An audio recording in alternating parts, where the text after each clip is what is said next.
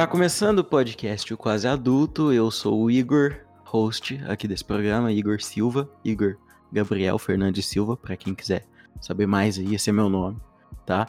É, tá começando o podcast O Quase Adulto. A gente tá é, iniciando mais um, um, dia de conversas aqui, de trocar ideia. Hoje a gente tem um tema é, bem interessante, mas o qual eu não tenho nenhuma propriedade para falar, porque a gente vai falar sobre crise dos 30. É uma coisa que eu acho que é muito temida por muita gente. É, quanto mais pessoas de 30 anos que eu vejo falando é, sobre isso, mais eu fico pensando: será que eu vou passar por isso? Será que isso vai acontecer? Será que isso acontece com todo mundo? E acho que para me responder essas perguntas, eu precisava de alguém que já passou dos 30, né? Que para mim, que tenho 18, uma pessoa que tem 30 anos é quase um idoso, né? Ou quase idoso, pode ser. Eu acho que, assim, funciona bastante. Então eu trouxe o meu xará, o Igor, né? Eu acho que é o Igor do futuro, né? É o Igor mais velho. é, o, é, o, Igor, né? Ele, ele trampa com, com podcasts, enfim. É, é. E aí, Igor, beleza? Beleza, Xará. Primeiramente foi um prazer estar aqui, né? Primeiramente, um idoso fazer um podcast é bom demais, não é verdade? Participar de um podcast também. Ai, olha, primeiramente, eu acho que todo mundo vai passar por alguma crise. Ela pode ser dos 10, ela pode ser dos 20, ela pode ser dos 30, 40, 50, que isso depende da idade, né? Mas às vezes a vida vai encaminhando e vem um momento que tá tudo muito errado, que você precisa parar fazer uma reflexão e uh, se ajustar, entender o momento, uh, dar mais, uh, doar menos, enfim. É, é, bem interessante perceber que cada pessoa vai ter uma percepção diferente disso e é o que eu tenho percebido cada vez mais que eu entro no assunto crise dos 30. Porém, para quem é muito novo, geralmente já chega alguma coisa ali pelos 18. Não, não rolou para você ainda essa crise ainda? Cara, meio que rola até agora. Eu acho que é uma coisa que a gente vai entendendo quando a gente tá, né? Eu acho que quando a gente passa da crise, a gente entende a crise que viveu.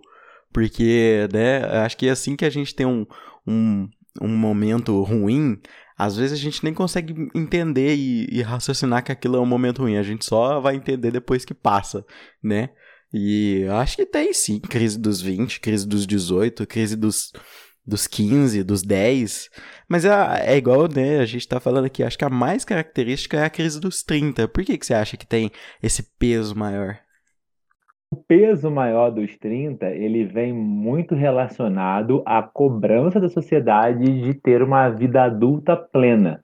Porque a ideia do adulto hoje, a ideia de estar, de estar com 30 anos, é que você já tem uma família consolidada, que você já tem um bom emprego, que você já tem um carro do ano, que você já tem boas viagens, que você tenha uma família, talvez. E nem sempre, com a velocidade da, que as coisas estão rodando, a aceleração da informação, isso é possível ou necessário. Então, dos anos 90, que já veio uma ideia assim de uh, muito. Uh, família era uma instituição, uh, existia um paradigma de que os anos 80 foram muito mais progressistas em relação a pensamento, a sexualidade, e os 90 ele começou careta. Então, para quem nasceu em 90, que foi o meu caso, sou de 1990, a gente pegou um ano 90 meio careta, até que chegou ali em 97, já começou El Chan, e aquelas músicas eram músicas que hoje em dia, se for tocar, as crianças seriam traumatizadas e tudo mais, e a gente não era, porque a gente nem entendia o que acontecia.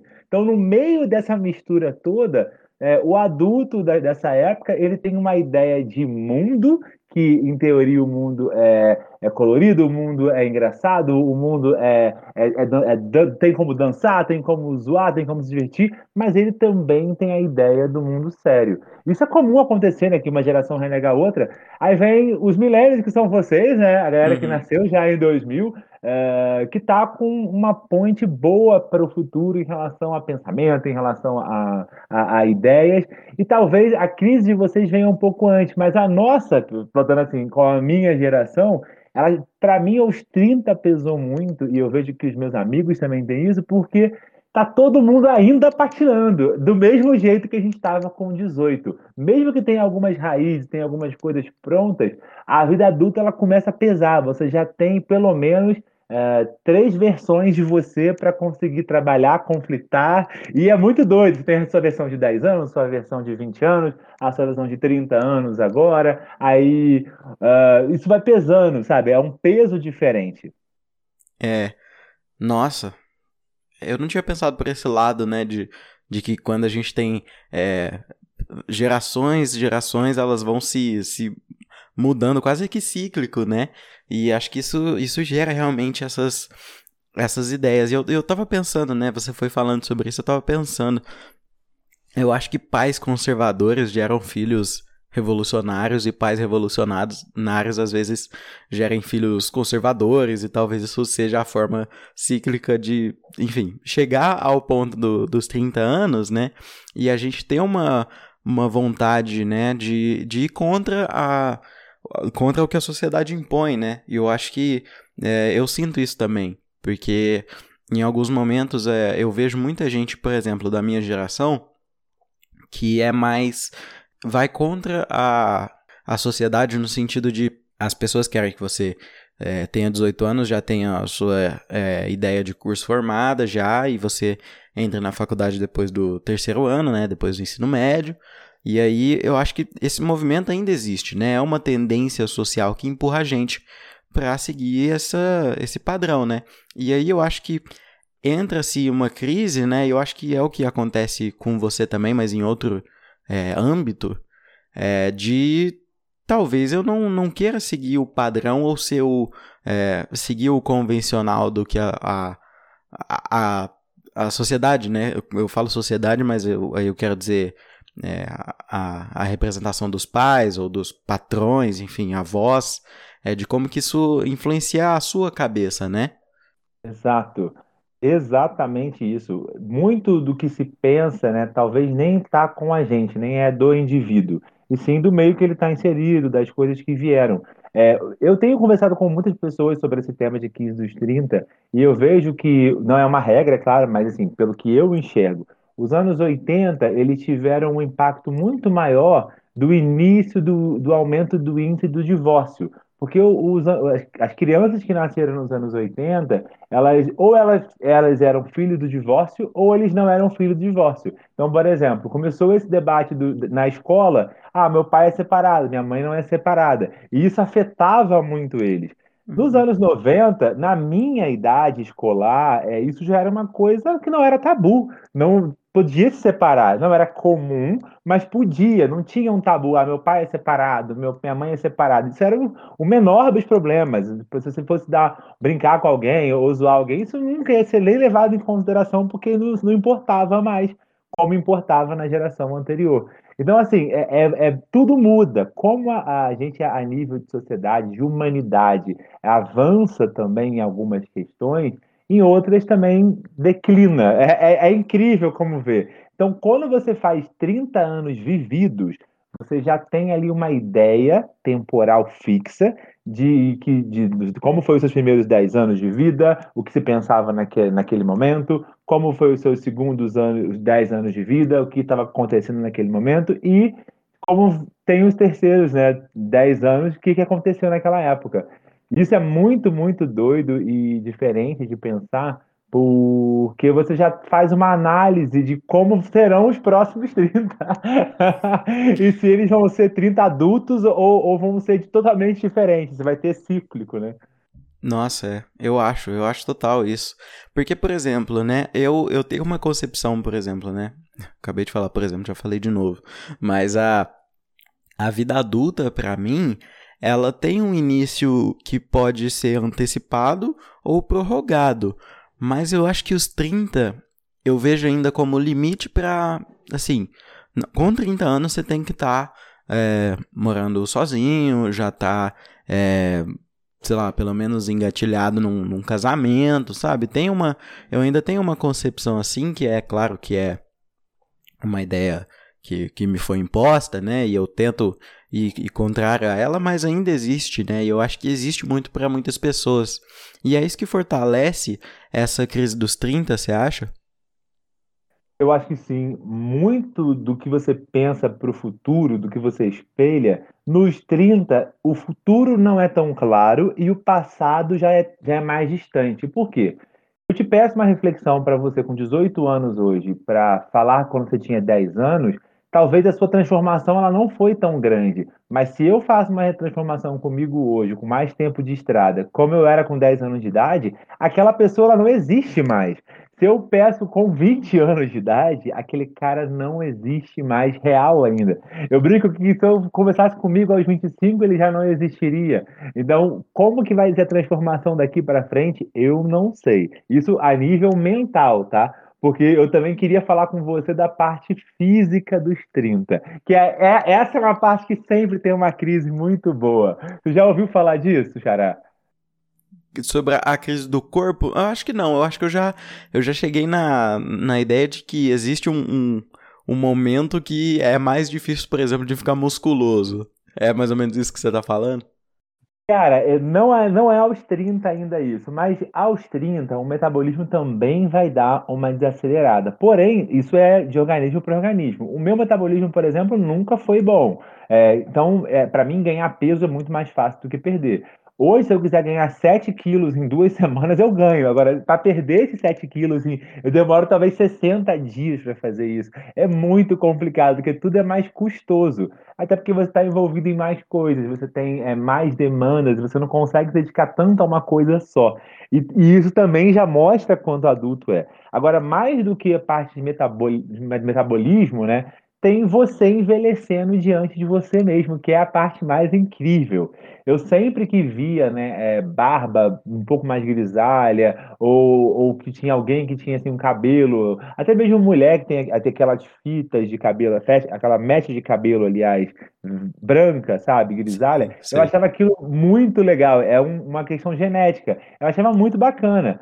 Eu sempre falei, pô, meu maior sonho vai ser eu ter barba branca. Eu começar a ter barba branca, que eu vou assumir os pelos brancos, vou ser feliz da vida, vou ser o vovô Noel. Tipo, eu zoava com isso. Você bonitão, tipo Marcos Mion. Exato, é isso. Puta, você é um puta coroa como Marcos Mion, tipo isso, exatamente, era, era a visão. Cara, eu simplesmente me olho no espelho, em, sei lá, um mês atrás, e eu tava com um pelo da sobrancelha branco. a mim foi tipo, caraca, eu tô ficando velho, real. E não é só isso, velho e novo é conceito de mente, né? Mas é, eu estou ficando velho fisicamente. Então, nunca vou ter entrado em crise por isso, porque eu até levo numa, numa brincadeira, eu acho engraçado até. E era algo que eu já esperava, inclusive vou aceitar. Porém, eu falei, poxa, minha barba ainda está preta, por que, que eu tô com pelo branco? Na sobrancelha. é muita crueldade, concorda? Nossa, não, é, realmente, aí, aí fica difícil, né? Acho que tem, cada um tem sua cobrança, né? Eu acho, nesse aspecto físico. Mas é verdade isso que você falou, porque, por exemplo, eu, às vezes eu olho no espelho, eu sei que eu tô mais magro ou que eu engordei, algumas coisas assim. Mas olhando, sabe? Eu olho assim pro espelho e, e eu tento pensar em como que o meu corpo era quando eu tinha é, sei lá, vamos 5 anos atrás, 13 anos, eu não consigo me lembrar, sabe?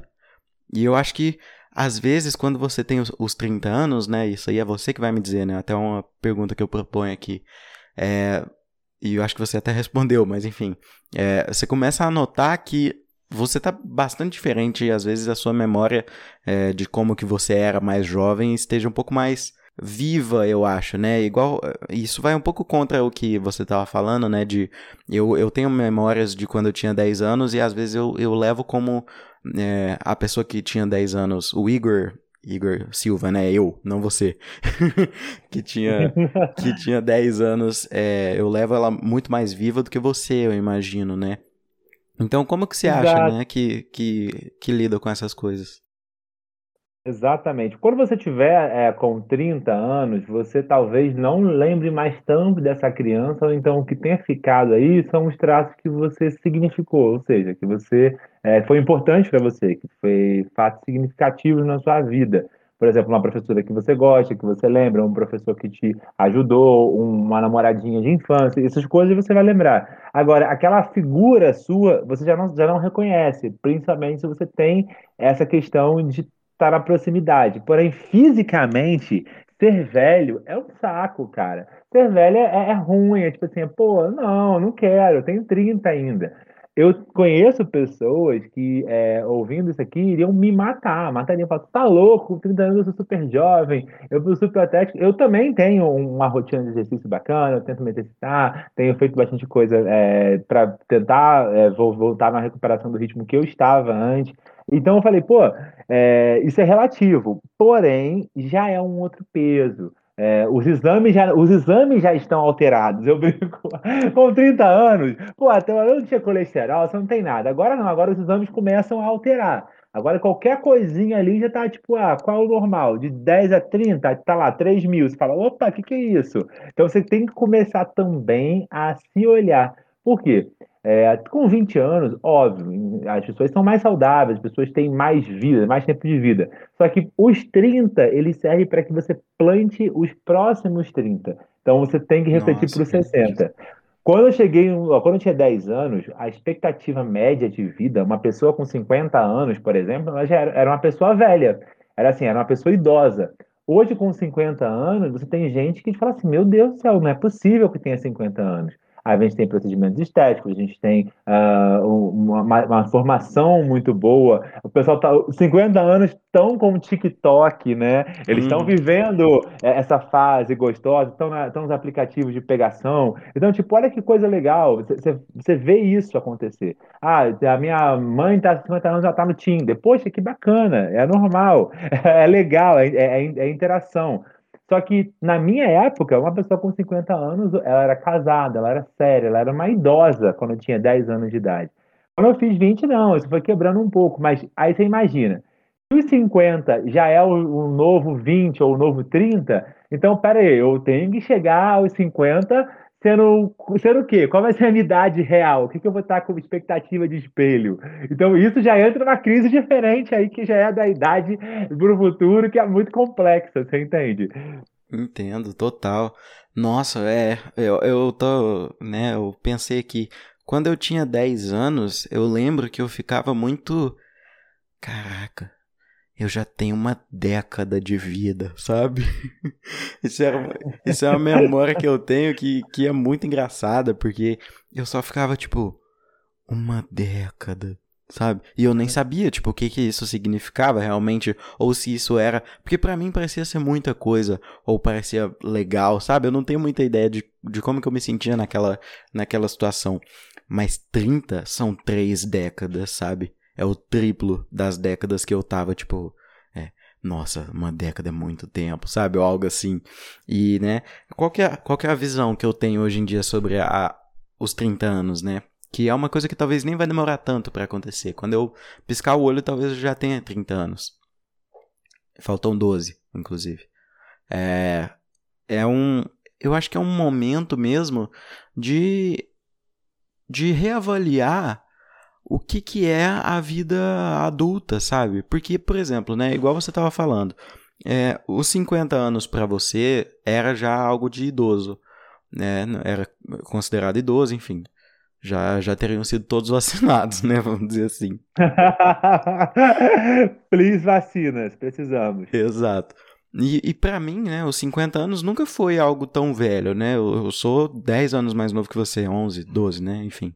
E ah, eu acho que tem uma. uma é, como que eu vou dizer? Uma tolerância, né? De certa forma, que vai se adaptando. E, e como que você vê isso? Você acha que daqui a um tempo a crise dos 30 vai mudar? Ou vai continuar sendo a mesma coisa? Ou vai passar para a crise dos 40? Isso me provoca um questionamento é de como uh, essa geração que está vindo, que são talvez nem você, talvez quem está com 10 hoje, quem está com 8 hoje, é, como que eles vão encarar é, esse, esse, esse tempo, tempo e espaço, tempo e espaço físico, corpo, é, porque eu já vejo as crianças hoje é, com debates mais ecológicos, mais orgânicos, mais naturais crianças não estão nem aí para o amiguinho que é mais velho, que é mais novo, é, eles já aceitam as diferenças. Então, talvez isso seja algo que nem exista mais, porque a cronologia temporal ela já está acabando. A gente brinca. Pô, era raro, era raro na televisão, por exemplo, uma atriz com mais de, de 50 anos fazer o papel de mocinha. E, e essas, as mocinhas daquela época, elas continuaram sendo as senhoras mocinhas hoje. Você tira a Regina Duarte, que ela fazia papel beijando. A Suzana Vieira, se não beijar na boca, nem faz, entendeu? É engraçado você ver isso, uhum. que elas eram senhoras, tipo, de 40, 45 e 25 anos depois elas são hoje senhoras de 40 e 50 anos de idade na TV.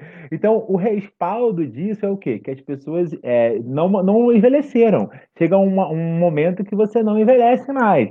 Eu penso que, para mim, isso não posso nem dizer completamente, para mim, 50 anos, eu quero, tipo assim, manter eles como 50 anos. É, isso a nível de idade, porque na minha época, quem tinha 50 anos já era, tipo, muito velho. Então eu vou chegar de 50 e falar assim, tá, e agora? 50, 60, mas a galera que tá vindo, não vejo essa, essa, essa noia, não vejo essa fonte, acho todas as crianças que estão vindo hoje muito descoladas, muito uh, sentimentalmente falando e emocionalmente preparadas para quebrar essas barreiras, né, para não ter esses desesperos emocionais.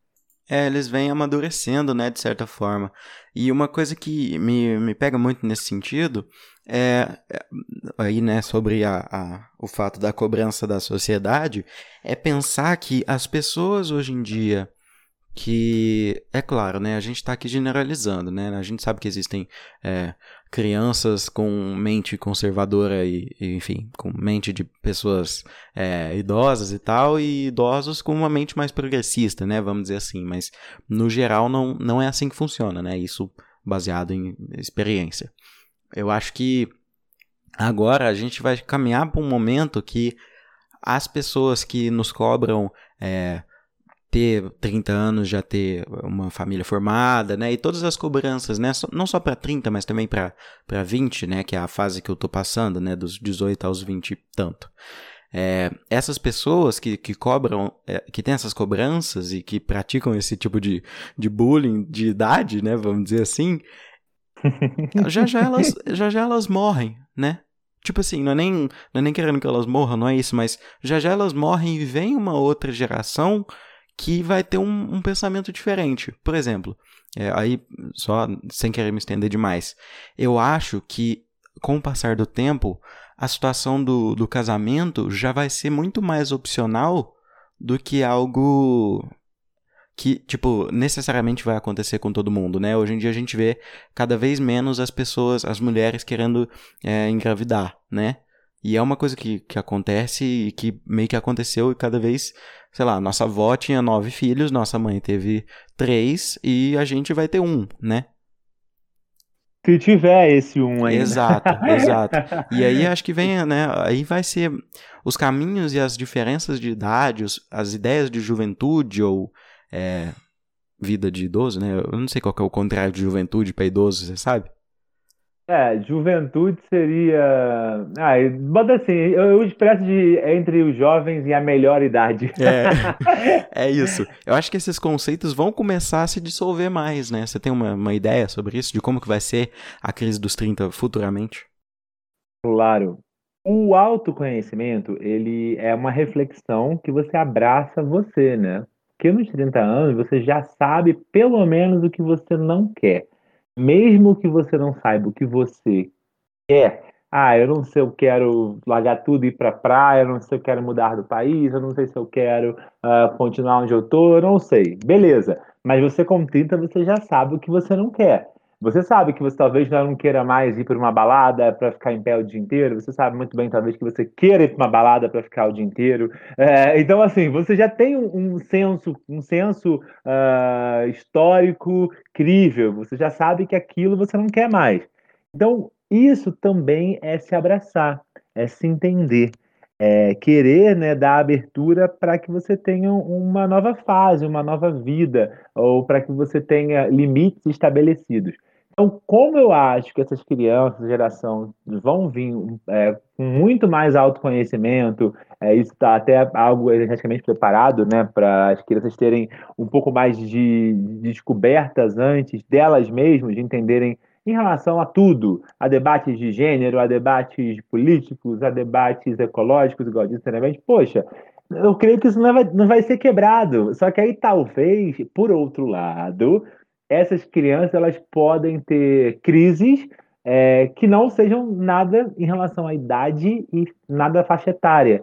Podem ser crises tipo de outra maneira, como crise do pânico, como crise, é, uh, enfim, de ansiedade, qualquer outra coisa que estimule. Porque o que que vai estimular essas crianças daqui a um tempo? Hoje nós temos aí Instagram, TikTok, podcast, muita informação. Será que eles vão querer assim? Será que a velocidade da informação vai ser assim? Eu falo muito rápido. Hoje o WhatsApp está com duas vezes também de velocidade. É, isso já estava acontecendo gente que lia livro ou botava aquele, o livro para ouvir em duas vezes porque o meu cérebro absorve mais rápido. Eu, calma, pera, não, eu, eu não consigo fazer isso. Mas vocês já acham normal, concorda? Já é você faz, você acelera, Igor? Eu acelero. Às vezes, quando. nossa, quando é uma pessoa que fala, vai falando devagar, tem que pensar para ir falando, eu, eu, eu acelero. Eu, eu vivo de um jeito meio frenético, sim. Então, mas você vê como que isso pode também acelerar muito a sua cabeça. Talvez você num dia chegue e fale, caramba, tá tudo muito lento. Não, peraí, não tá lento, tá tudo muito normal. Isso também dá um gatilho de ansiedade. E eu não sei o que que eles querem, eu não sei o que, que, que, o que que tá acontecendo com o mundo e aonde quer chegar. Porém, isso vai ser para nossa geração, para sua geração. Quem está com oito anos hoje não vai sofrer isso, porque daqui a dois, três, quatro anos isso se encerra, bum, ou então isso se finda como um, algo necessário. E para ele já vai ser o normal, assim. Então, aí vai, aí vai vir, mesmo que eles sejam descoladíssimos por outro, como eu falei, energeticamente melhor trabalhados, os chakras dessas crianças são excelentes, eles vão vir desestruturados por outro lado. E, e, também vai, essa é a graça, porque se tudo tiver naquele marasmo de sempre, você nunca tiver uma crise, ah, você sempre tiver a plenitude na sua vida, qual é a graça de viver? Total. Total. É. é. É exatamente isso, né? Eu acho que a o psicológico das coisas ele vai se ele vai se desenvolvendo com, com o padrão da, da sociedade, né? Com o jeito que a gente vive a vida e com o jeito que a maioria das pessoas vive, né? Eu acho que é, isso me fez pensar que existe um, uma, uma, um método de, de chegar ao conhecimento na filosofia que é, é até um método assim é, científico enfim. Acho que todo mundo sabe né que existem a, a, eu não lembro nem quem que fala isso se é os filósofos empiristas ou os filósofos racionalistas que existem formas de chegar ao conhecimento né que é a dedução e a indução. Eu acho que quando a gente olha por fora, né, a dedução ela, ela vai guiar, é, algo de fora guia é, ah, peraí que eu, meu, meu, minha cabeça bugou. Mas o geral, é, ele caracteriza o específico. E a indução ela é mais tipo do, do indivíduo, né, do específico para a generalização. E levando, né, nesse, fazendo uma analogia com o que a gente está falando, é exatamente isso. A, as nossas crises do futuro, eu acho que vão ser muito mais é, egoístas, não no sentido de egoísta no sentido negativo, mas egoísta no sentido de pessoal e individual, né? Eu acho que hoje em dia, é, talvez a, a crise que vem, né, por exemplo, a crise dos 30, ela é muito mais baseada no que as outras pessoas estão falando, né? E não no, no, no que você realmente pensa sobre você. É, exato. O que vai caracterizar muito isso é o indivíduo, como você falou exatamente, entender o seu propósito. É, com 30, você já tem uma reflexão de qual é o seu propósito. Pera aí, é, porque, você entende mais o porquê das coisas. Então, qual é o propósito da minha vida? O que, que eu estou fazendo aqui? Pô, já fiz 30 anos, sabe? Aí tem esse peso. É diferente de falar, pô, já fiz 18, qual é o meu propósito? O seu peso, o peso do propósito, de quem está querendo entrar numa faculdade, de quem está querendo é, procurar um emprego pela primeira vez, ele é, ele é um pouco mais. Uh, não é reduzido, mas ele é um pouco menos crítico do que um peso de quem já está numa fase mais, mais avançada de idade, assim como deve ser nos 40, como deve ser nos 50. É, a, o propósito da idade ele vai ser referido à relação, como você disse. É, mesmo que a sociedade peça algo, nem sempre você vai querer fazer, e isso vai ser uma escolha sua. Porém, porém, A crise ela sempre vai existir, a crise é, de questionamento, a crise interna, talvez até pela pressão da sociedade mesmo ou não, é, é algo comum, enxergo como comum e acho que tem que ser abraçado, tem que ser estudado, tem que ser debatido. E quanto mais gente estiver cativada nesse processo de entender, de aceitar, de discutir, mais informação for fomentada, melhor até para as próximas gerações também. Eles acabam sendo impactados positivamente. Total, Xará. É exatamente isso. Xará, eu quero te perguntar uma coisa. Quando você tinha a minha idade, aos 18, você tinha alguma visão? Qual que é? Claro que você tinha alguma visão, mas qual que era a sua visão dos 30 anos? Quando eu tinha 18 anos, eu costumava dizer que eu era um cabeça de giló. Primeiro, eu estudei numa escola integral, que era curso técnico, então eu tinha um, um um mundo muito fechado. Eu vim do, do ensino fundamental, que hoje é o nono ano, né? Que na época era a oitava série, olha que beleza, que muda tudo. Sim. No nono ano, eu não sabia o que tinha depois. Eu, eu estudei na mesma escola de 14 anos. Eu entrei com 3 anos de idade naquela escola e fiz até o fundamental com 14 anos. Então eu não sabia o que, que vinha depois. Para mim, o meu mundo era aquele, uma escola pequena, um, um, pessoal que eu já conhecia, um professor que entendia as minhas demandas. Então, era um mundo muito fechado. Então, eu era uma, uma cabeça muito fechada. Eu tinha os mesmos amigos de aula durante 14 anos, basicamente. Então, eu não tinha amigos de uma escola muito grande, eu não tinha outras, outros rolês para frequentar. A minha uhum. cabeça era aquilo ali. Quando eu fiz o ensino médio, eu que aí eu fui dos 15 a mais ou menos os 18, eu saí dali para uma escola que tinha 3 mil alunos. Eu fui fazer um curso técnico que ficava o dia inteiro. Então, eu fiz o, o ensino médio concomitante com o curso técnico. Então, eu estudava de segunda a sábado integral, de 7 da manhã às 6h20 da noite. Então, era uma loucura porque basicamente a minha cabeça explodiu. Foi ali que eu consegui me estabelecer como adolescente, mais como indivíduo, porque até então eu só era o Igor. Quando você está numa escola pequena, igual numa cidade pequena, você é aquela pessoa e tá tudo certo, ninguém tá nem aí. Aí eu, como Igor, eu nunca enxerguei muito o projeto das coisas, eu não tinha uma ideia. E meu curso técnico, por incrível que pareça, foi de edificações. A gente fazia planta baixa, literalmente a gente fazia projetos. E me ajudou também a tentar traçar alguma ideia. Mas eu fui totalmente doido. Eu larguei é, a, a, parte de edificações para poder fazer cursar marketing, que era algo que eu cheguei para minha mãe. Ela falou assim: Você quer marketing? Eu falei: Eu quero, mãe. Eu acho que vai ser legal. Eu sou comunicativo. É, na época eu associava marketing com venda também. E marketing entendeu o mercado em ação, até um pouco mais complexo. É, então, com 18 anos, eu ingressei na faculdade a minha primeira, assim, amplo da vida adulta. Porém, eu já estagiava antes que isso. Então, quando o meu primeiro estágio, por exemplo, eu, eu trabalhava quatro horas, porque às vezes eu ficava um pouquinho mais para ganhar mais, fazer um por fora. Comecei a dar uns corres assim. Então, eu não, não senti isso tanto, não me puxou tanto. É, e era tudo muito corrido. Você tinha que trabalhar, fazer faculdade, uh, namorava, tinha os compromissos do final de semana que era beber, encher a cara, ser feliz, sem muito uhum. boleto para pagar, morando com a mãe e com o pai. Então, é gostoso. Essa talvez seja uma das fases menos compromissadas da vida, porque você está se estabelecendo como indivíduo. Por, exemplo, os meus pais, graças a Deus, eles tiveram o, o discernimento de. Eles não me colocaram para pagar uma conta fixa, assim, tipo, ah, vai pagar água, vai pagar luz. Não a gente pagava a TV a cabo, sabe? Que era meio que um supérfluo. Eles davam ali pra gente o, o essencial. Se, se eu não estivesse trabalhando, por exemplo, aquela conta ela poderia nem existir, entendeu? Mas eu sempre quis trabalhar, eu sempre quis ajudar, sempre quis dar o retorno.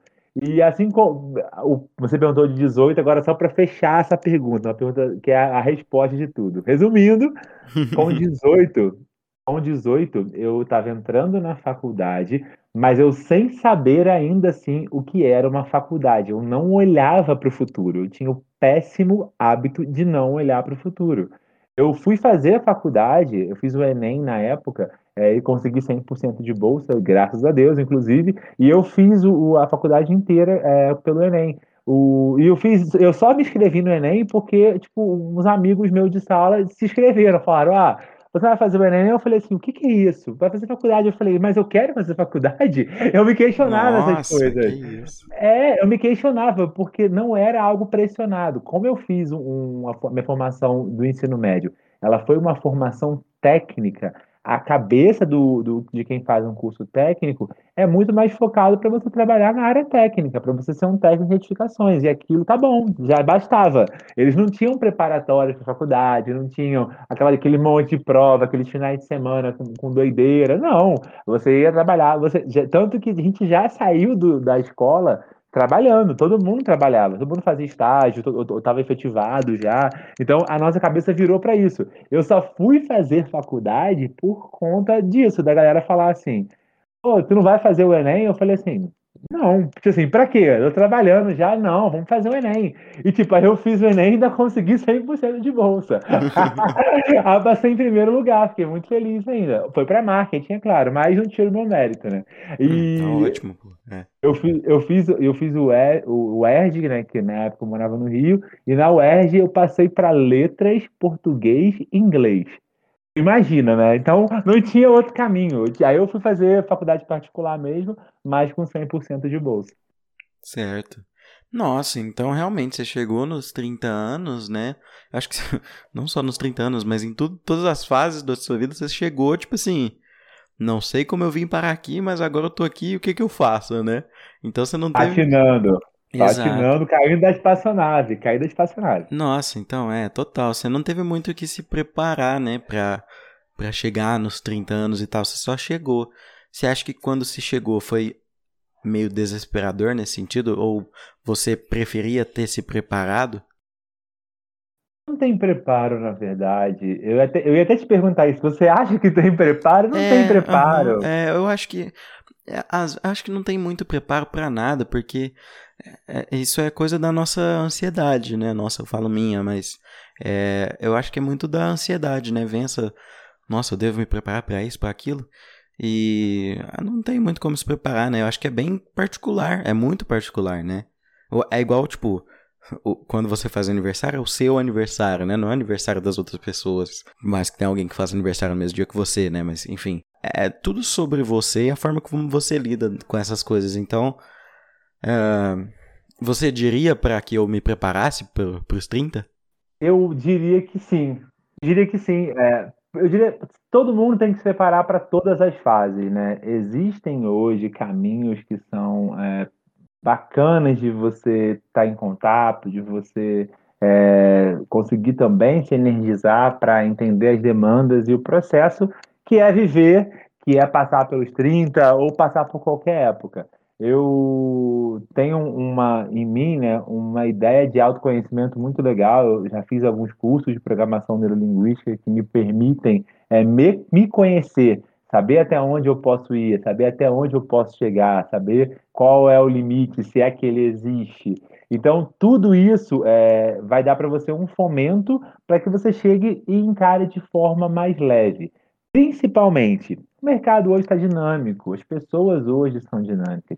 Se você for um velho de 30 anos engessado, ou se você for um, velho de 20 anos engessado, ou um velho de 60 anos engessado, não vai dar, sabe? Você vai ser engolido aí pelo fluxo, pelo dinamismo da coisa. Então você precisa entender, ser flexível às coisas, é, estar em contato. Isso que a gente está fazendo hoje para mim é uma coisa maravilhosa estar tá em contato com gente que, tá, que tem outra geração, que tem outra bagagem, que, tá, que tem outro link, sair da sua bolha de conforto e pô, falar com outra galera é muito rico sempre. Você aprende e ensina na mesma proporção. Então, é isso que vai fazer perdurar, e para mim, talvez essa seja a receita de você conseguir é, tirar esse, essa barreira da idade e também não passar por isso de maneira pesada ou então negativa. Nossa, é, Realmente, eu acho que faz é, o autoconhecimento, né? Eu acho que ele é o caminho para muitas coisas na nossa vida, principalmente para conseguir se preparar, é, por mais que não seja talvez algo programado. Ah, eu estou fazendo isso aqui para me preparar para isso, né? Eu acho que é uma preparação para rotina, para a vida, né? Eu acho que é por aí. E aí, né, pegando esse gancho, eu quero saber um pouco mais sobre o seu projeto, né, que é o As 90 Questões dos 30, que é o seu podcast, como que é, essa relação com a, a vida adulta e tal, como que isso te levou a criar o seu, o seu projeto, o seu podcast? Nossa, eu sempre tive vontade de criar alguma coisa quando eu chegasse aos 30 anos para chamar de meu, né? E o podcast, ele acaba sendo atemporal. Para você que fez, não, né? A gente que faz e que apresenta, a gente vê uma temporalidade ali de falar, pô, nesse dia tava meio assim, nesse dia tava meio assado. Então você consegue enxergar. Mas é um conteúdo maravilhoso, porque você, pelo estudo, você clica numa questão que eu pretendo fazer as 90, né? 90 questão e questões de 30. E você clica numa questão que você se identifica. Então tem gente que assiste três, gente que assiste todas, gente que assiste só uma, porque é identificação, isso que é bacana. É, e ele é um podcast que ele não serve só para quem está com 30 anos, porque a ideia dos 30 também é que ele é em 30 minutos. Então, por exemplo, tem, eu já falei com gente mais velha, com gente mais nova. Você sabe disso, você já participou Sei, lá também, já né? participei. Inclusive, o meu, o meu episódio é o favorito meu, viu? Sem, sem querer me gabar. Tá? Sem dúvida, sem dúvida, um dos melhores. Por quê? A gente tem um, uma ideia dentro do projeto de trazer diversas pessoas, de falar sobre diversos temas, mas relacionado a isso, tanto aos anos 90, que foram anos maravilhosos para quem viveu e quem ainda participou, e também quanto aos 30 anos, né? É, como que a galera estava naquele meio tempo. E você, é, quando tem alguém que está em crise ou, alguém que está com pensamentos é, muito fortes sobre esse tema, é legal é, ter algum acolhimento. É legal é, ver quando a gente fala para mim, poxa, que ideia bacana, me senti acolhido. Gente que eu não falava há muito tempo, gente que eu não conheço, é, me dá esse tipo de feedback lá na página do Instagram, que é arroba as90 com S, 90S, 230, tá? 30, as 90 230. E o, o pessoal estava com uma ideia muito, muito boa comigo. Tá meio parado por enquanto, por uma questão de tempo, de timing, mas eu já estou me organizando que em agosto eu vou fechar a segunda temporada já e vou lançar tudo de uma vez. Não quero saber. Tá certinho, cara. Pô, eu acho muito da hora seu projeto, acho muito da hora você. Assim como eu acho que todo Igor, ele tem uma uma boa capacidade, assim, de, se desenrolar. E acho que no, no podcast a gente se encontra. A gente pode pegar, por exemplo, além de eu e você, tem o Igor do Flow e tem o Igão do Pode Pá, né? Então, são exemplos de, de sucesso, assim como nós, né? Eu acho que nós quatro estamos, assim, no topo dos podcasts brasileiros. e, eu, acho, eu acho, inclusive, o padrão do nome dos apresentadores de podcast tem que ser Igor. Exato. Se não for Igor, né? se, se não, for Igor, não tem se graça. Se não for Igor, nem, não, tem, não tem sucesso, não tem... É, nem clica, é, nem não, clica não começa, vale, é, vai lá no cartório, muda seu nome, tá ligado? Faz alguma coisa assim e se vira. Pô, mas eu quero demais te agradecer e tal por ter participado comigo aqui. Foi muito agregador para minha mente. Eu espero que para você também e para de quem tá ouvindo, né? Enfim, valeu demais por ter vindo, cara. Eu que agradeço, cara. E por favor, sigam lá nas redes sociais as 90 questões dos 30 e acompanhem também no Spotify, no Deezer, tá em todas as plataformas digitais para vocês. Em breve, se Deus quiser, no YouTube Premium também. Exato. Eu vou deixar tudo aí nas, na descrição do episódio. Vocês podem acompanhar o Igor lá. E, enfim, obrigado por ter chegado até o final desse podcast. Um beijo, um queijo. Tchau.